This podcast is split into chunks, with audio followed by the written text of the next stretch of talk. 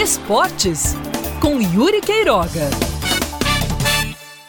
A maneira como parte dos cartolas e das pessoas envolvidas com o futebol tratam a paralisação por causa do coronavírus é um espelho bastante fiel da mentalidade com que se conduz a crise que afeta a vida do cidadão, o funcionamento do sistema de saúde e a economia. E não é um espelho nada bom.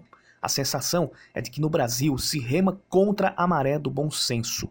Ao invés do pensamento no coletivo, aceitando que haverá perdas, mas que perdas materiais são passíveis de recuperação e de que é preciso que todos estejam juntos para suprir as perdas agora e depois, por aqui reina o famigerado lema: farinha pouca, meu pirão primeiro.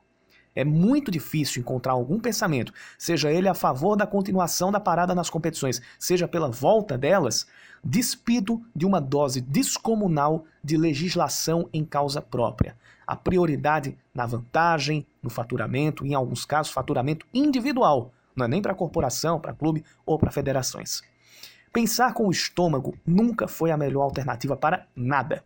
Olhar para os exemplos da Europa, que agora começa a sair da fase crítica da doença, não paga imposto nem tira pedaço. Atenção para o que eu disse. A Europa está saindo agora da fase crítica, iniciada no final de fevereiro pela Itália. Nessa época, o Brasil estava confirmando o primeiro caso, para ser mais exato, no dia 26, quarta-feira de cinzas. Veja o tempo que demorou entre o início da fase crítica e agora. Mais de dois meses.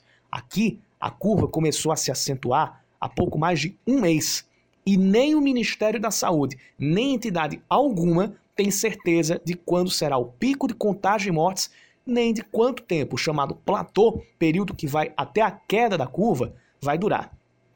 Mas achando que aqui é a Europa, que tem saneamento básico suficiente para não agravar as condições da população, especialmente a mais carente, achando que não tem um inverno para chegar, achando que essa fase crítica vai ser uma marolinha, tem quem queira que o futebol volte e volte para já. Não é possível, gente. Nem voltar, nem voltar depressa. Onde a situação caminha para um controle agora, que é lá no velho mundo, ainda tem relutância. Imagine aqui. Problemas com faturamento, infelizmente, isso vai atingir a todos os setores. Agora é hora de pensar menos no faturamento e mais na sobrevivência física e financeira daqueles mais necessitados, os jogadores, ganhando mais ou principalmente ganhando menos, as comissões técnicas e os funcionários. Do mesmo jeito que o Estado precisa pensar no sustento dos desempregados, profissionais liberais, pequenos comerciantes, microempresários, todos aqueles que têm menos condições e que estão levando a maior cipuada de todas nessa crise. É hora de quem tem mais pensar menos no faturamento e, se possível, abrir um pouco os cofres, para que o impacto em cima do que tem menos seja um pouco atenuado.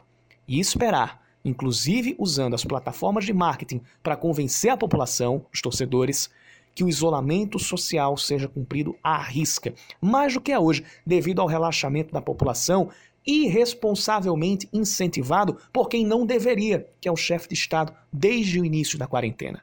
Somente com respeito a esta, o isolamento vai durar menos, o comércio poderá voltar a operar em menos tempo e o futebol pode voltar mais rápido e com mais segurança para todos.